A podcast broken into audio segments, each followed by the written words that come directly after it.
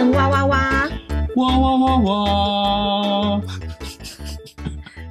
我觉得你企图想要用声乐的方式，是的，哎，你有感受到啊？对对对好好好但是你都放不开耶！你用可爱的方式哇哇看，不好吧？来啦，来一次啊，粉丝服务一下，可爱怎么可爱啊？哇哇哇哇！有点可恨。哇对啊，男生装可爱真的。好啦，大家好，我是前女友。。我是不会装可爱的前男友。好啦，我是爱装可爱的前女友，啊我爱尖叫，爱装可爱哈。我们今天希望哇哇来讨论一些两性的十八禁的新闻哦、是我就是最近搜了很多新闻，我觉得还蛮有趣的哎、西施新闻。，对，而且我有先跟那个前男友预告的一点点新闻，因为我觉得有些新闻可能是需要事先先想好，哦，事前先有一个概念，你才知道说要怎么讲。因为这个新闻，才可以挖深一点。对这个新闻蛮有、呃，网络上也讨论的非常的热烈。好，我来直接先讲了哦、今天进入主题速度很快耶、哦，对哎直接来就对了。对，而且我刚刚本来想要先讲说我今天帮你准备什么好吃的，我现在忘记了。哦可以啊，可以讲啊。对，因为我今天前男友要来录音嘛，然后我就想说，哎、今天反正天气也蛮好，就买一些东西给他吃。结果我就是准备了饮料、茶饮、对手摇饮，受宠若惊。然后还有那个樱桃，啊好、西北樱桃，我不知道是不是进口，应该是一定是进口樱桃啦。对，然后还有豆花，好，还有豆花，然后跟什么红红豆饼，红豆饼对，嗯还有还有什么啊？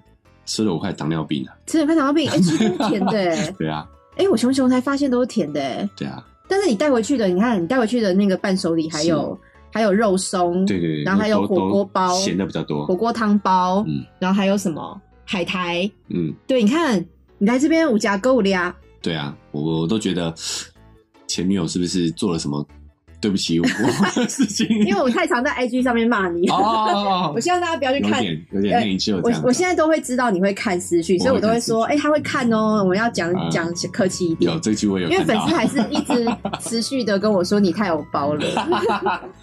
好啦，然后我们来聊新闻了。这个新闻呢，我我不知道你看私嗯讯，谢谢前女友啊啊，对。好，你在 IG 看私讯有看到我跟 Lori 讨论这个新闻，讨论的很热烈吗？有我有看到，啊，所以你看到你看到我们讲内容了哦、我没有很详细看，因为真的好多、哦，你们怎么讲那么对多？我没有细看，但我有知道你大家在讨论。好，我来讲这个新闻哈，嗯标题是捷运车厢惊见 AV 女优配秀。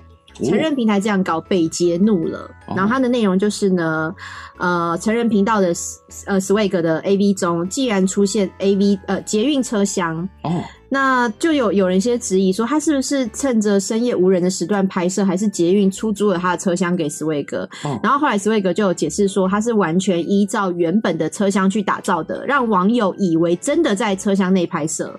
哦，这也是大手笔呢。，对，大手笔。而且你有看那个影片了吗？我有看照片，我没有看到影片。我有看影片。哦，真的啊、你现在在嗯，我这样讲不好吧？反正就是就是情色平台啦免付费的。好然后你搜寻台湾捷运，哦其实我心里有点难受是，那个台湾捷运是简体字，哦，所以我不知道放上去的人是不是台湾人。嗯哼，反正就是是在情色平台有看到这个影片，OK。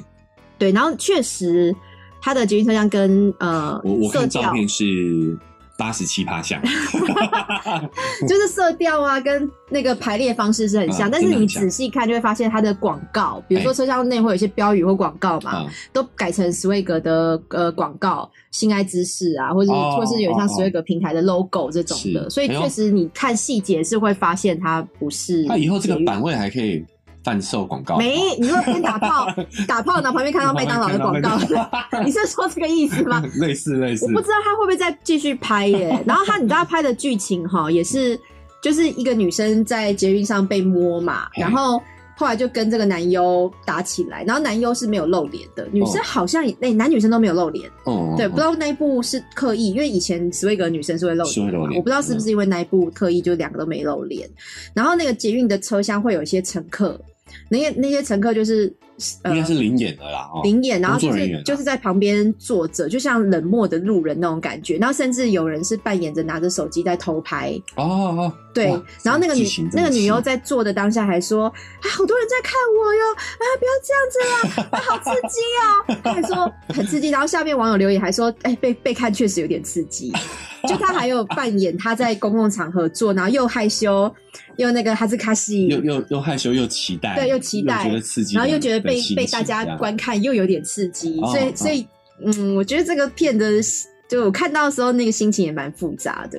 复杂怎么说？嗯，一方面是因为那个那个传上传人，我不知道是不是不是台湾人吧，然后我就会觉得，哎、那因为我当初也有看到一些网友说，那十位格都说这些不是捷运的，他们有有公开声明嘛，嗯，那上面那些标语也看得出来这是史威格平台。嗯可是我后来也在想说，如果是外国人的话，他可能不知道有一个史威格有公开声明，他甚至连什什么是史威格这个都不知道。知道。嗯那他这样乍看，当然也会觉得就是捷运，就是一个车厢啊。啊，然后如果它上面又是写什么英文，就是就是台湾的 subway 之类的，嗯你会不会就觉得这就是台湾的地铁？有可能。那嗯会怎么样吗？就是你觉得这样对外老外可能对台湾的印象会不好？嗯，因为我毕竟觉得，其实我那时候跟 Rory 讨论了很久，就体育周报的 Rory 嘛，嗯然后因为是他在他的 IG 上面就发了这个新闻，他就觉得为什么北捷可以呃表表示震怒，嗯嗯，或是他可以谴责强烈谴责业者以哎仿捷运。捷运的场站车厢拟真布景，然后拍摄不雅的情色影片，嗯然后借此宣传手法误导民众，吸引会员。他会觉得为什么他可以有呃谴责的这个用词出来？哦，对，然后我是跟他讲说，我觉得其实我老实说，我看这个新闻的时候，我会有一点站在工作职业立场，我可能没有把自己当成一般的社会大众了。啊我就会觉得他很明显就是在蹭捷运啊，蹭捷运的热度，就是我就是希望你们误会他在捷运，哦那你们想点进来看的的那个频率就会更高嘛。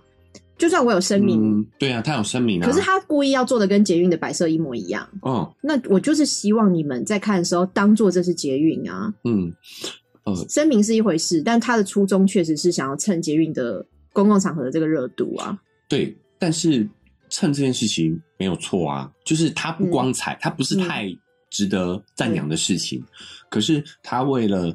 啊、收视率去做嗯这件事情，我觉得是在他们的工作职职责之之内啊。这个工作职责之内，是我希望增加热度。那在史威格立场是没有错，但是以捷运的立场哈、应该是说，任何拍摄的场景，不管今天是拍电影、嗯拍连续剧、偶像剧，对，你去弄了一个场景是跟嗯、呃总统府啊，跟什么帝国大厦一模一样的，你不需要告知那个原场景的的单位吗？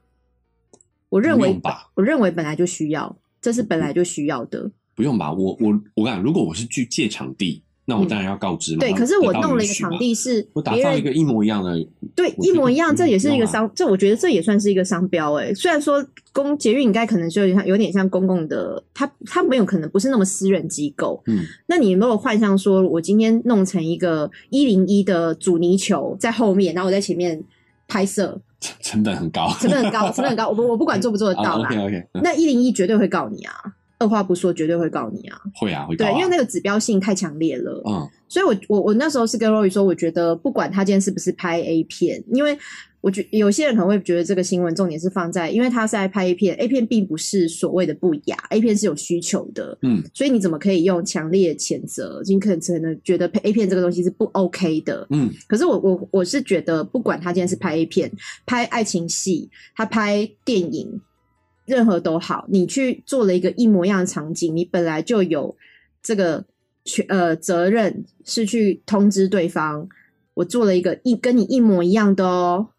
我觉得这是有一点点像商标，或者是像呃智慧财产权嘛。我我其实不知道这个正正确的法律用法，可是以我们工作的立场，这是一个义务，这是一个需告知的义务，哦，就是对方不高兴是应该的。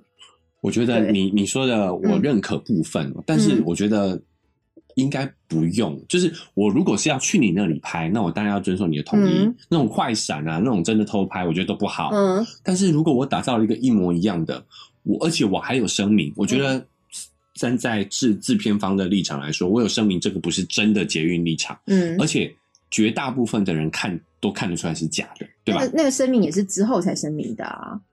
就没有在影片里面有有打，嗯，我看的那个影片是没有。没有的啊、没有特别，可是我不知道，因为它是因为转载出来还是什么哦，它原本在 Swag 网站有没有我不确定简。介里面会写之类的，对，我。不确定啊，但我看那个影片是没有嗯，也有可能他拿掉或怎么样，我不知道啦嗯。然后再来就是你知道连呃口呃华航空姐的制服，哦你一看就知道那是航空姐。嗯，那我用同样的色系、同样的布料去做一套，不要说场景这么难的事情，嗯，我去做一套跟这个机构一样的制服，对，这个也是不行的，你知道这件事吗？哦，我我知道这件事情。对啊，所以那嗯为什么我用了一样的场景，我不需要通知原本的机构，我不需要让他知道我要做什么？因为知道了你就不会同意啊。也我觉得，我觉得因为知道了不会同意，跟我直接去就去做这件事情，我觉得这个在工作权责上本来就是不行的。呃，但是我我自己我承认我的想法是我没有考虑到具不具教育意义，因为我觉得 Rory 跟我讲的一点，我觉得也认同，就是他觉得除了强烈谴责之外，他们他觉得捷运可以去后续再做一些补，就是呃导正的观念，比如说他可以拍一个。呃，迷音就是可能模仿斯威格影片，可是告诉大家说，我如果在捷运上面做了性骚扰的动作是作，犯法的、哦，是犯法的，我会吃官司，啊我会怎么样？会有捷运警对，察来那他抓你哦。他讲这个我也觉得认同，可是我嗯还是会觉得强烈谴责跟这件事可以并行。我可以，我还是要谴责官方立场，他必须得谴责。嗯，他难道会说没没关系，随便他随便他搞？不可能这样讲话的啊！他必须得做谴责的动作，但是他后面有没有做这个，我现在也不知道。嗯，那这个建议是好的，但或许人家也有做，就是目前我们还不知道，因为也不可能说要做一个影片，立刻一天两天可以做出来嘛，可能也需要，尤其是官方官方，你就是要规划，要有预算呐、什么什么的，对，因为我觉得华航空姐就是这样子，因为它嗯会关乎到我们职业人的形象。嗯，但是捷运站是一个大众空间啊，那它不需要形象吗？捷运站不需要形象、啊。为什么捷运站不需要形象？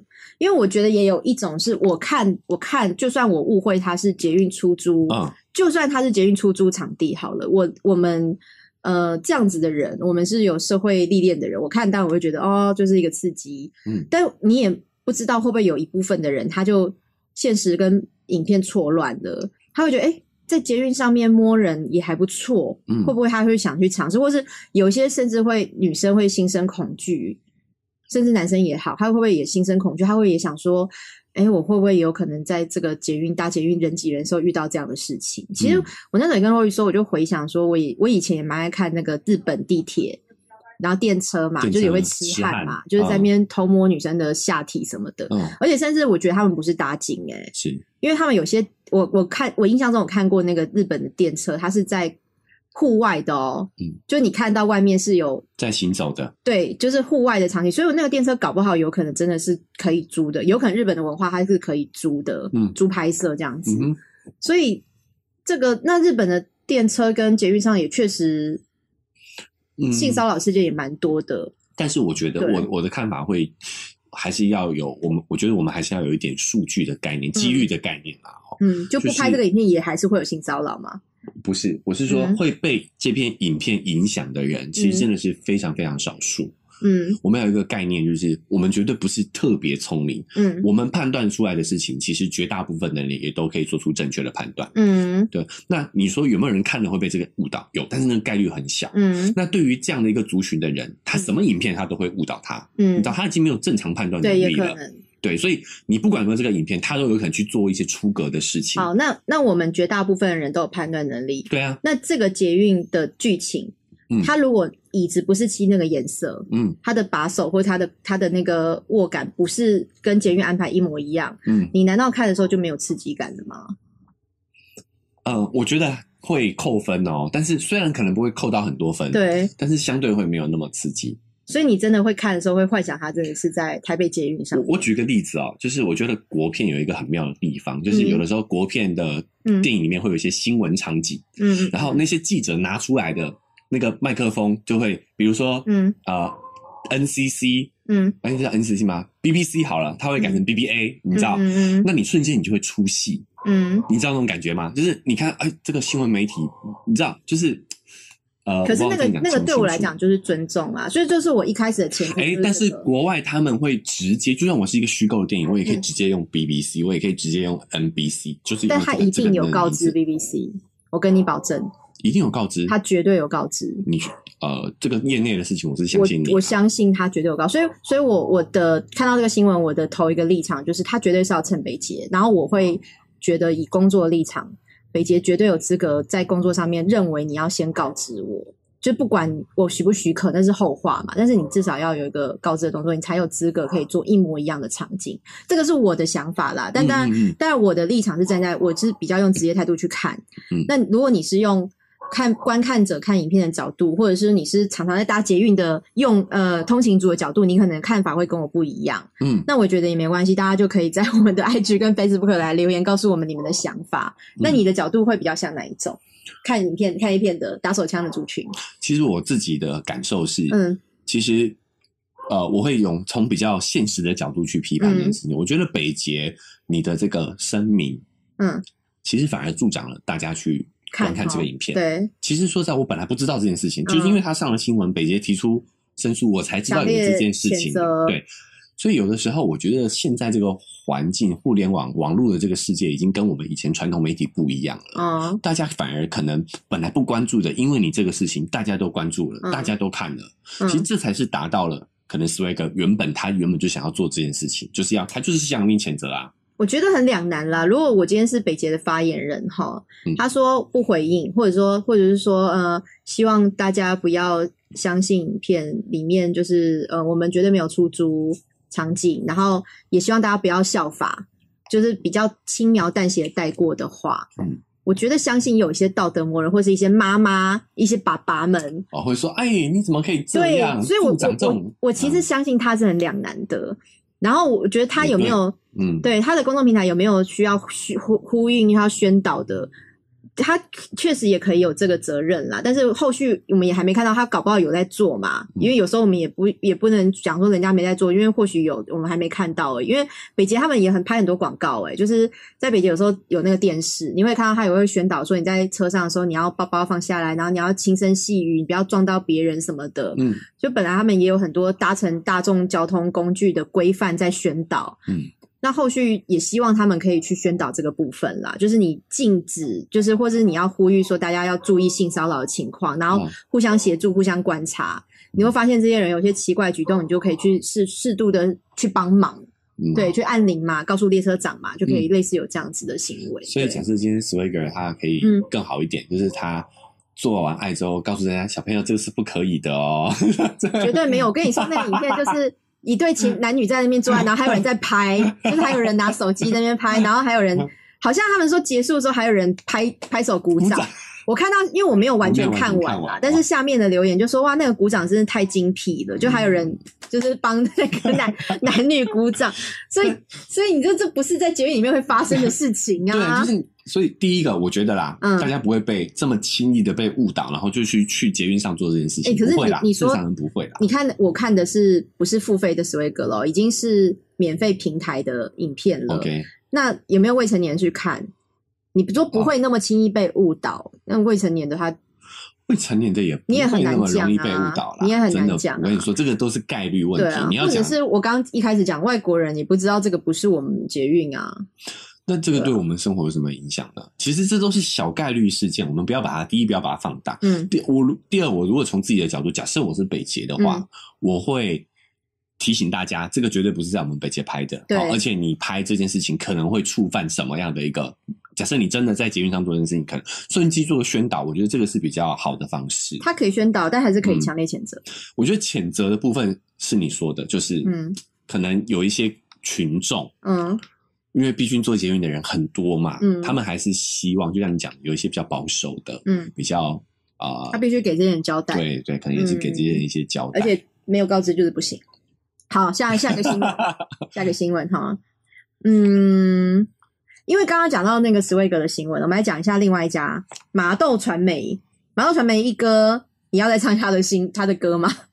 麻豆传媒一哥啊，这个不该相相遇的时候，对对对对对啊 好，如果如果有粉丝要抖那的话哈，现在我可以再唱一次好，麻豆点传媒女优薪水曝光，一部抵你半年的薪水哈。玛莎拉蒂跟水鬼又下海。诶，我我我们之前有聊过男优的薪水嘛，然后女优的薪水还没有在节目里聊过哈。然后这个新闻就有点曝光了，到底你去当 AV 女优可以赚多少钱？麻豆传媒的女优麻豆传，媒，麻豆传媒算是中资对不对？哎，有哦，入资色彩的私密成人平台，所以它是入资，入资跟中资是一样啦，就一样啦。嗯对，它的总公司在大陆的河南，但是台湾这个是分公司哈。然后嗯。这个新闻我等下再讲，他有一句话有被网友攻击，我等下再讲。我先把这个新闻念完。好，对他现在就跟斯威格跟麻豆传媒呢，号称是华人圈的 A V 两大天团。两大天团，对他 两大天团，对他的崛起时间虽然只有短短的两年，但是在华人圈就掀起了广广泛的讨论。嗯，对，然后嗯，我直接跳到下面，哇，他就在分析麻豆传媒跟斯威格最大的差别。哦，麻豆传媒的文章啊，呃，影片女主角大多采用内地的女性，有吗？好像也有台湾人。然后言语跟动作会较为强势，拍摄剧本的内容会以家庭社会关系作品为主。那 Swag 呢？女主角就是锁定台湾的女性，嗯，主打嗲声嗲气的甜萌路线，因为台湾女啊台台湾人生讲台湾女生的。标签是这样子，对，比较甜萌一点。嗯嗯那拍摄的剧本也倾向于幻想类为主，因为 Swag 我还看过古装的、欸，对，哦古装的。最近好像有，对，把把我的知意射进你的，官人我要，对，类似这种 对古装的类型嗯。然后他最后就有讲说，哈，一般的影片节目，呃，长时间长度如果在十分钟到三十分钟之间，哈嗯，女优就大概可以获得十万到二十万的酬劳。嗯，对，如果它的下载率很高的话，未来还会涨价，会加薪还还有分哦。红哦，嘿，每个影片可以喊价到三十到四十万一个影片，一个影片那要拍多久？一天？一个工作天一个工作天，因为因为它没有像以前白云哥那个情侣北还会换场景，换场景，它通常都是一个场景，嗯就是送货员情侣本来是有到家，故事性，对故事它比较像剧是有起承转合的，，对对对，那 Swag 就是一个场景，然后一个单一事件这样子。嗯嗯，对，那呃，曾经有一个参观过这家 A B 经济，就是那么麻豆的，豆的。对，然后就打电一个女子，她就出于好奇，有点想要了解这个产业生态，她就打电话询问拍片的细节。嗯，一开始对方派出玛莎拉蒂接送她，让她有当明星的飘然之感。哦哟，哎呦，哎还不错，蛮会做仪式感的。对对对。这个就是仪式感。哦。那见到负责人之后呢，对方手戴劳力士水鬼名表，哦，对，穿着一身派头，不过明显一看就是兄弟嗯这样子，所以后来他就那个女生就觉得还是比较好了，有有点担心那样子。嗯对，那也有 A V 经纪公司的人员透露，很多女女优虽然对拍肉片的酬劳相当动心，讨论后也签约同意加入演员的行列，但是事后落跑比例至少八成。哦，就是对那业者其实也会担心，呃，被冠上逼良为娼的恶名，所以事后也就觉得算了，就是也不会去强迫对方。嗯嗯，所以很多女生她可能听到那个三四十万或者是一二十万，她会觉得有蛮心动。可是你签了约之后，你又会再三考量，嗯因为影片难免不会流出去嘛。虽然在付费平台，可是像我刚刚也讲了，我在免费平台还是会看到啊。嗯所以，所以你这个时代很难很难，真的，对对，就是你要卸下这个心防，还是很对难啊。嗯对，那我刚刚讲说，他这个新闻被网友公干好，是因为它里面写了一句话，嗯呃，这里这里，政府两年来对于网络色情的漠视，意外造成另类台湾之光爆红的结果，恐沦国际笑话。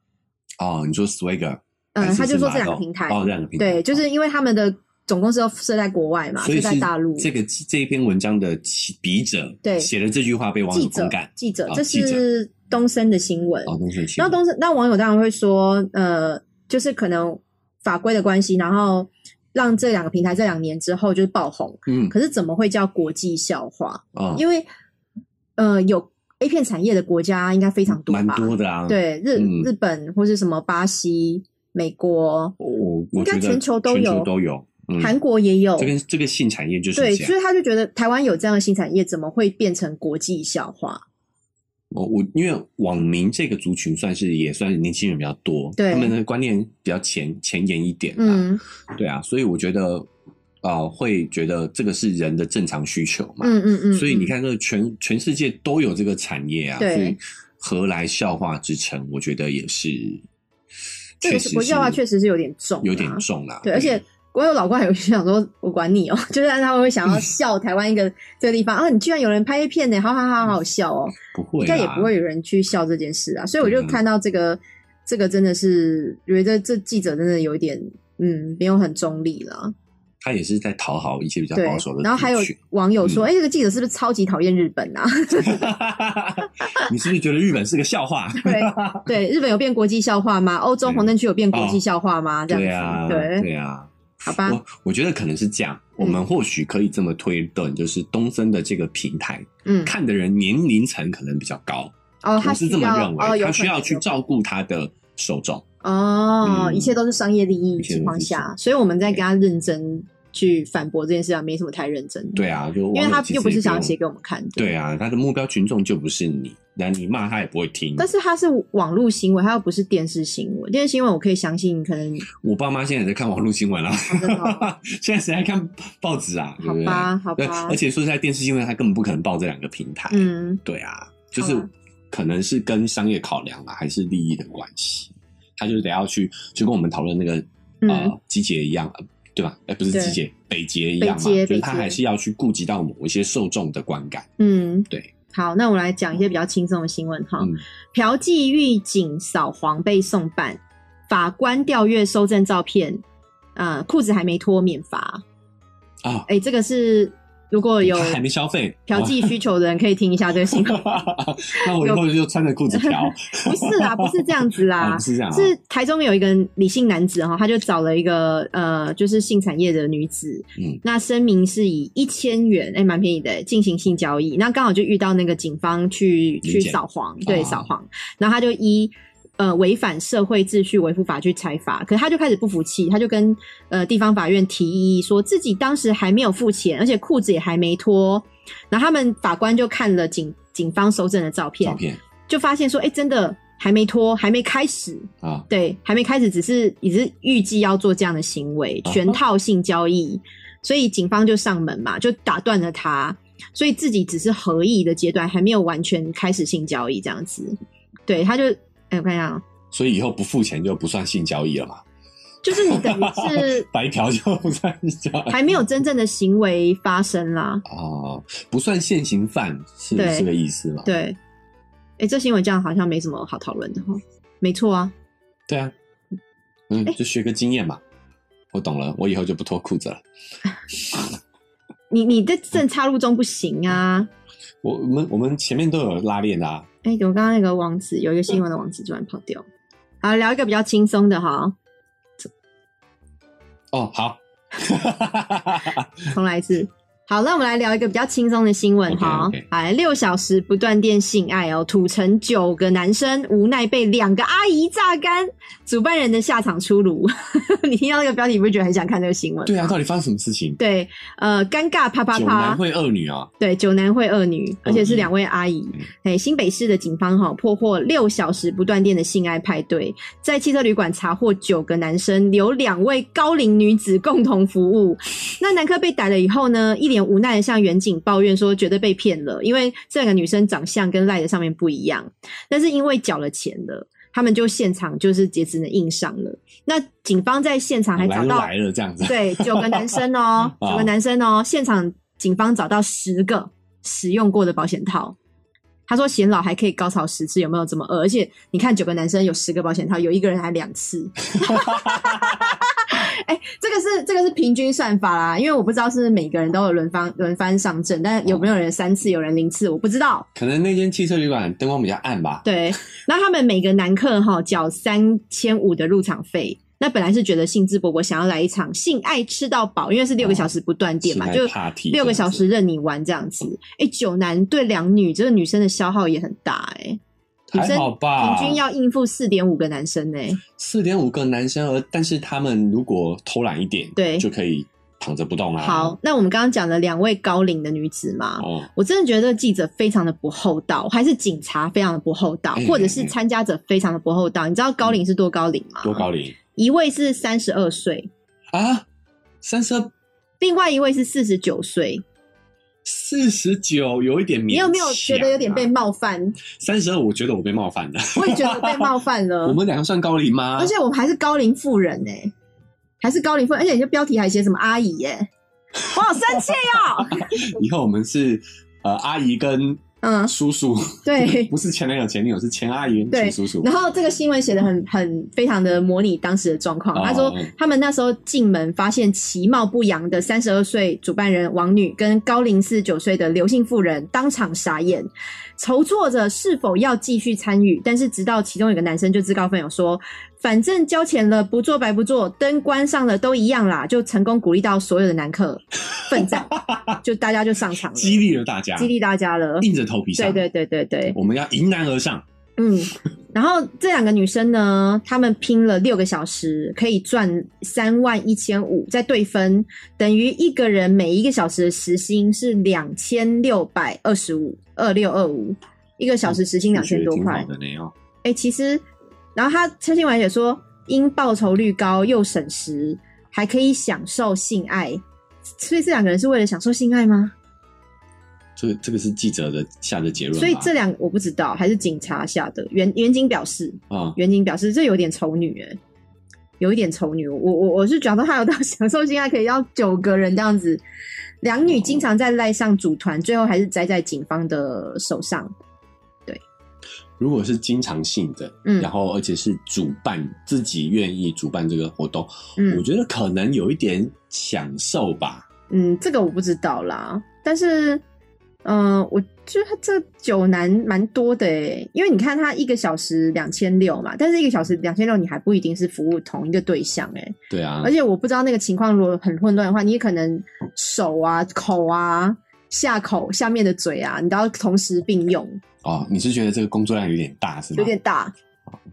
但我我觉得他是在利用可能我们啊、呃一些一般直男对于这种性爱 party 的幻想，嗯就我们哎、诶很想啊，就是可能我们在一些媒介上面有看过这一类的影片，你会幻想是里面是一个辣妹，对不对？对然后她非常的开放，嗯然后愿意这个这个战群雄，嗯 对不对？所以他我他可能是利用了。我们直男对于这种场景的想象，一去发现不是那么一回事，是，对啊，而且反过来说，其实这个对于他一个一个做性交易，嗯，真的是轻松方便很多嘛。哦，就一次把钱赚足就对了，因为团购的概念，团购 阿姨开团购，你有一点嘛，对不对？对就是我可能啊九个，我可能要一个礼拜，哎我一天就可以搞定。对啊，因为每个男生六个小时，你顶多了不起两次吧，对啊，两次，然后你一次缴三千五嘛，然后我还是可以把一次把九个人的钱收齐，对啊。哎、，确实是省时，这所以讲的没错，也，省时，然后又快速可以赚到钱，然后又可以呃，就是达到自己的性需求。是，而且会改变他的这个呃活动的吸引力嘛。嗯嗯就是嗯如果你要花同样的价钱嗯，去啊、买这个人的性服务，嗯你可能不会愿意哦。没错，三千五，你要买一个四十九、三十二，可能而且外貌可能没有到达到你的标准的人，你可能不满意。可是，哎，性爱派对派对，你就会掺着一份好奇心，对，对啊，就买个门票嘛。嗯，而且还是夜光性啊，因为他们都关着灯。因为他刚刚不是说关着灯都一样嘛？对，兄弟们上啊，反正关着灯都一样，我们就一起吧，这样子。迎难而上哈。对对对，哦好了，这个新闻我看到的时候，我还是觉得蛮被冒犯，因为三十二岁算老阿姨，哦，原来你是在意这个我点、啊，蛮在。意的，我蛮在意的，我觉得有点被冒犯的。对，以后我们再过了一段时间，我就会变成老妪，就是你知道老妇人，妇人、就以后你看到那个新闻的主老角。翁跟老对老翁跟老妪，然后他们就会写，哦、就是几岁，然后怎么是我的年龄啊？就是吓到这样。就我们频道慢慢转型成，嗯就是十年后，假设我们可以经营十年，我们就变成老翁跟老好可，怕哦！经营十年呢你要拄着拐杖来我家录音。坐着轮椅，对啊，坐着轮椅来我家录音。欸十年后我们也没那么老啦，没有啦对，真的老到一个季节、一个地步的时候，那时候可能就没有 podcast 了，可能就是我们在头脑里面植一个晶片，然后我们就可以直接选要听什么。有有这么科技吗？有可能哎、哦而且我们也不甚至不用录音的，我们在脑子里想一想就录好了。我们近远端远端可以脑子这样动一动就录好了。我们就近代科技发展。对，嗯，好啦，暗恋直男兄弟，他假冒女同事，拐对方到公厕吞吐改改运。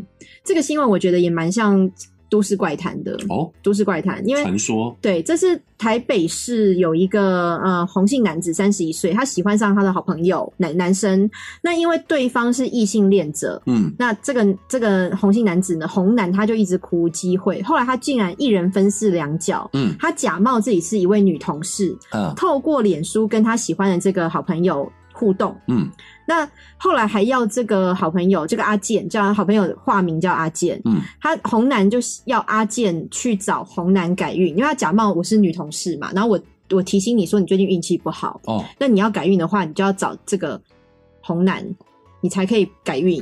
然后后来呢？对，怎么改哈？而且他跟他讲说，改运的原因是因为你如果没有改运的话，你会被第三世界的人吃掉。第三世界就是鬼界这样吗？不知道哎、第三还是还是灵还是什么灵？界第三度空间，啊，第三世界界的人，异世界的人。哇，这个想象力挺对，结果阿健就真的上当了，他十一次哦，十一次哦，十一次啊，就去公厕或是餐厅，让红男帮他口交改运，用口交把你的晦气吸出来，吸出来，吸晦气的方式帮你改运。吸尘器那十一次之后呢，阿健就发现说这个事件不太对劲了，他就报警。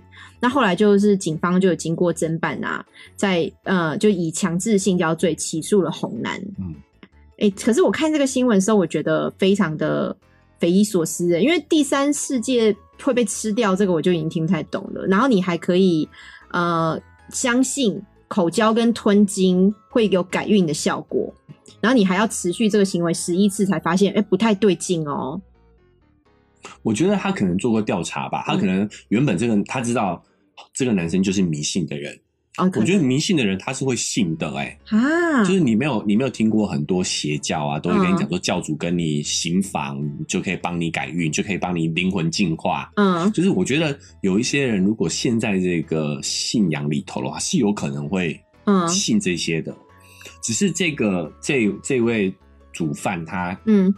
跟这个男的够熟，跟这个受害者够熟悉，嗯。知道他信这些，然后那他在假冒女同事，可是你看这个这个阿健，他也没有在工作的时候跟这个女同事交流嘛，嗯，他也完全不知道跟我聊天那个人不是女同事、欸，好奇妙哈！怎么会有这种事情啊？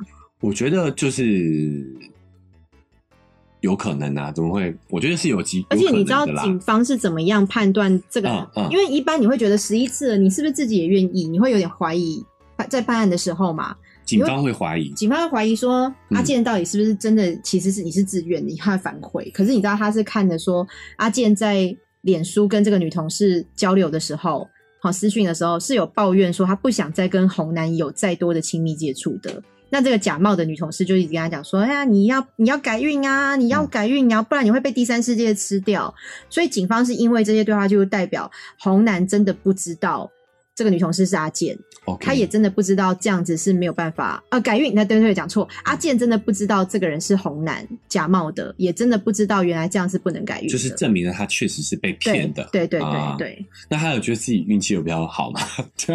嗯，不知道，而且还有人 网友说第三世界不是非洲吗？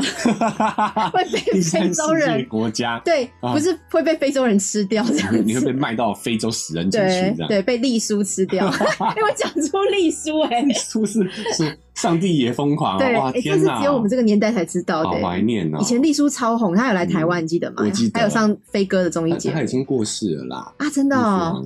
过世，哇前前几年，好几年前过世。好了，这就是一个我觉得算是都市奇谈啦，但是真的真的迷信的人很严重哎、嗯嗯，因为我有同朋友，好朋友，他也是，呃，我们以前都觉得是他妈妈比较迷信，就后来发现是他自己迷信的程度很高。你知道有一种命理的中的直销业，那个直销业是专门在卖命理商品，就是它的目录打开来啊，会有罗盘啊，然后会有一些什么小天灯哦，啊，好像有听过。然后也会哦有清洁沐浴系统，可清就是比如说一般的沐浴乳、洗面乳，但它都会挂上开运、除秽除秽什么的。哎净化灵魂。对，就是都会有嗯安上那个名字。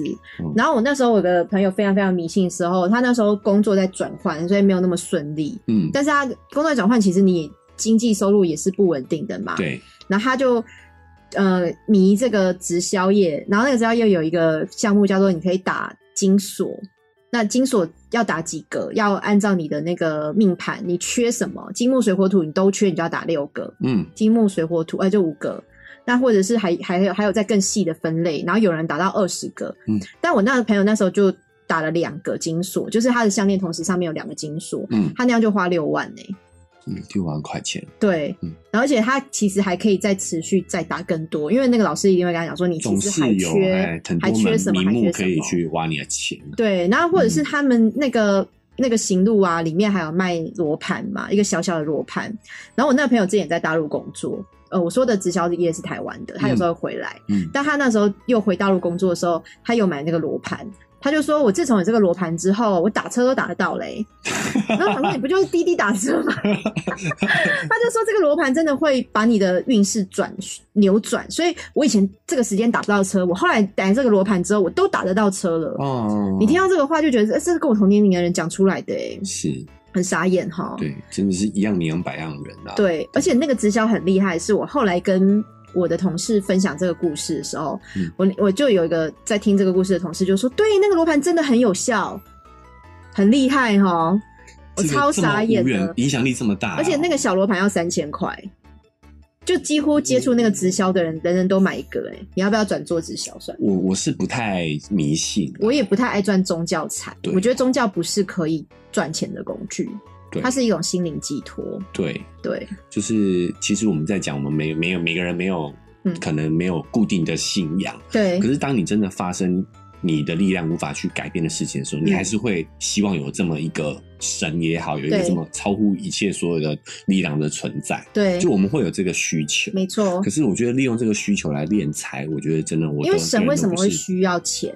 对啊，神他可能需要尊敬，需要供奉，可是他绝对不需要钱啊！神是人类才需要钱、对啊，他这么有能耐，他怎么可能会需要你这些人、啊人世间的财力呢？嗯，对啊，所以我觉得大家还是要有一点思考的习惯呐，哦就是这些迷信的东西，真的，我觉得还是要理性、理性消费可以。，我觉得需要宗教信仰支持你的信念，但是但是如果觉得过度了，影响到家庭，影响到生活了。嗯，在我工作付不出钱来，我还要花六万块去打金锁，我就真的没有办法哎、对啊，好了，今天就跟大家聊一些新闻，虽然有很多我们的个人观点，也希望你们可以了解到这个就是我们的个人的观点，就是我们的经生活经历，嗯，那我们自己的可能呃自己心里的想法，就跟你们做个分享想。法啦，大家可以也欢迎大家也可以一起来参与讨论。是是是，讨论的路径就是可以加入我们的 IG 跟 Facebook，那他可以私讯啊，我们都会回的蛮快。我是重度手机依赖者哎、